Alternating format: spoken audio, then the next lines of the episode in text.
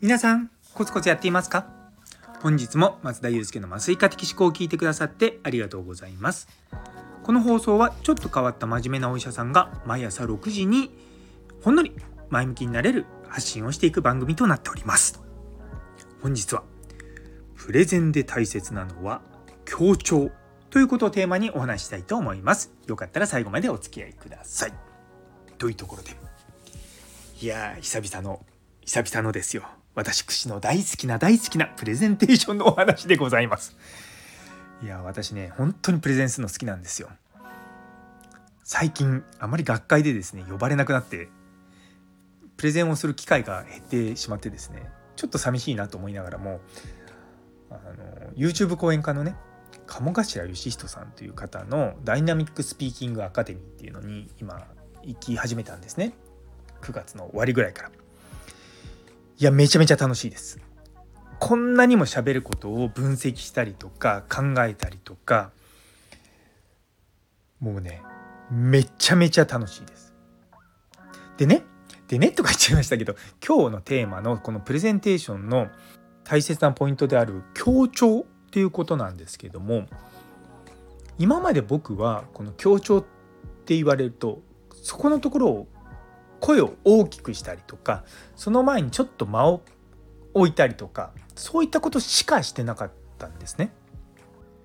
でも実際にはその声を大きくする強調があるのだけじゃなくてその自分が主張したいところをの前を弱くするっていう強調の仕方もあるんですよ。例えば私が最近読んだ本で感動したのは神の数学という本ですっていう言い方もあると思うんですけども逆にいやね最近ねうんなんかいい本ないなと思っててちょっとねこう本棚パラパラってめくってたらいい本あったんですよ。神の数学ってやつなんですけどまあこういう強調の仕方もあるんですよ。なんで普通のトーンから言って「あげる」も強調なんですけれどもあえてその前のトーンを下げていって普通のトーンに戻すのもそこも強調になるんですよね。そういった強調の使い方って本当にいろんな方法があるんですよ。で一般的によくやられる「間」ね「間」間ですよ「間」間っていうのも何かこうこれから強調してね一つ重要なことを言いたいっていう時の「間」とまあ文章と文章のね間の間っていうのは全然違うんですよね。例えばなんだろうないや最近、まあ、また本の話になっちゃうんですけどもダニエル・カーネマンの「ファストスロー」を読んだんですよ。いやそれめっちゃ良かったです。っていう言い方のその前のためが結構強調に使われるんですね。ちょっとしたまあまりねこういうのね使いすぎるとなんか露骨になりすぎちゃうんですけども適度な間って重要なんですよ。でもねこの3秒ぐらいの間になると突然緊張感が生まれるんですよね。だから1秒の間と2秒の間と3秒の間って全然違うんですよ。いやそういったのって今までその間を僕は一つしか考えてなかったんですね。いやだからそういうね分析の仕方あったんだなとか思いながらいやめっちゃ大切だなと思います。いや日常生活でやってるとちょっと露骨すぎるかなと思うことはありますがでもね結構いいんですよ。子供と話してる時もなんかちょっとね間を置いたりとかその前にちょっとねあの声をねすぼめてなんかプルルルってあんまりこう聞こえなさそうな声で喋ってあえてみたりとかね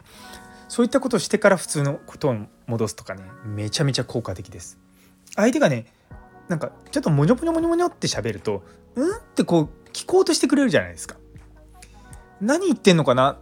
てこうちょっと構えた時にその後に普通のトーンになるとパッと入ってくるんですよね。なんでやっぱりこう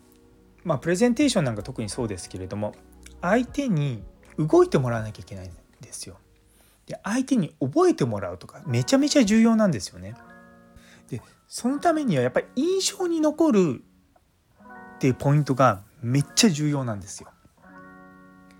ね、でもねこれね僕今すごく、まあ、誇張してねこの今回の放送を撮ってるんですけどもいやねこれ毎日やられたら疲れるなと思う。本当に多分皆さんね大体この放送5分から10分ぐらいなので,、ね、でしかもま1.5倍速でとかで聞かれる方も多いと思うのでそんなに大変じゃないかもしれないですけどうちの家族はたまったもんじゃないかもしれないとか思います。ね、いやでもねこういったものを使い分けるっていうことによって何が生まれるかっていうと表現力なんですよ表現力。やっぱねそういった表現力が生まれてくると講演とか内容だけじゃなくて楽しいと思うんですよね。やっぱりねこう講演もそうですし、まあ、スピーチとかでもそうなんですけども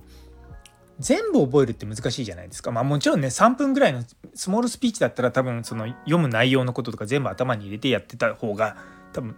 スムーズにいけると思うんですね。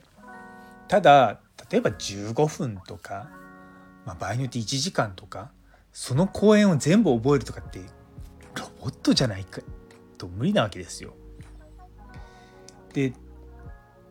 一語一句ね、まあ、もちろんこう喋るセリフを書いてしまうと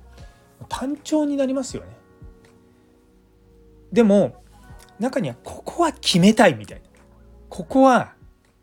もう盛り上げたいみたいなところはやっぱりちゃんと、うん、設計しないといけないと思うんですよね。で今こう設計っていう言葉を使ったんですけれども講演もそうですしなまあ、何でも、まあ、ちっちゃなスピーチもそうなんですがやっぱりねこうコアなメッセージ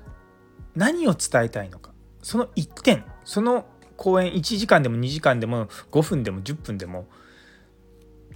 詰めたところ何が言いたいのっていうのを一言に表せられるようなもうエッセンスみたいなものをまず考えるのってめちゃめちゃ重要だと思うんですね。もちろん、まあ、今日のね例えばこの放送のメッセージはプレゼンで大切なのは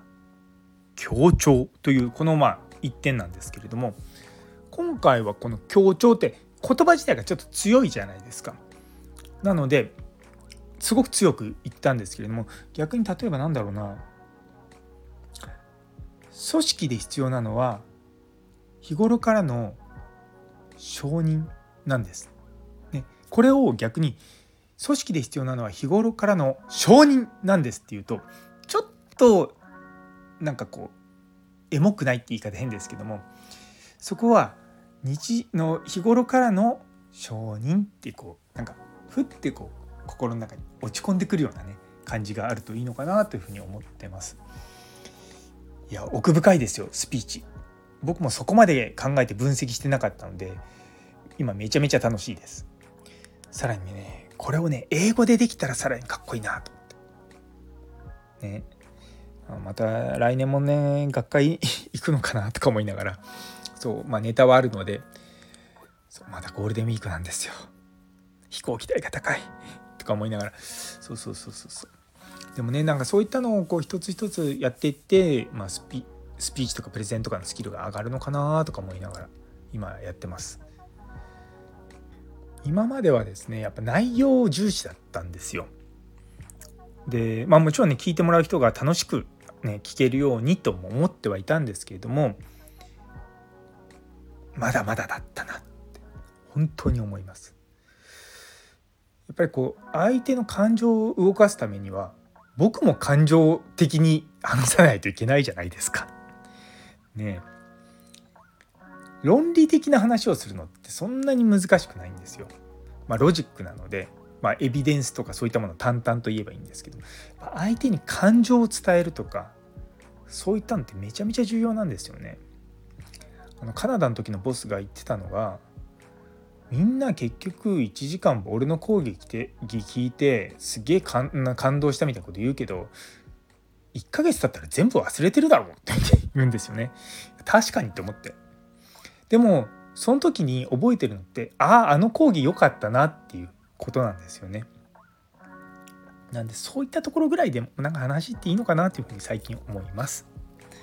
というところで、えー、最後まで聞いてくださってありがとうございます。昨日の良い変化には時間がかかるという放送にいいねをくださったりょうさん、岡プラスさん、ゆいつむさん、もみじさん、マータンさん、さやもさん、姉ソニ先生、ノエルさん、佐藤先生、岸原先生、ムーママさん、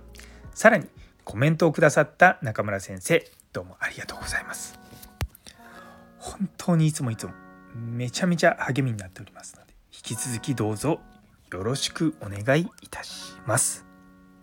というところで、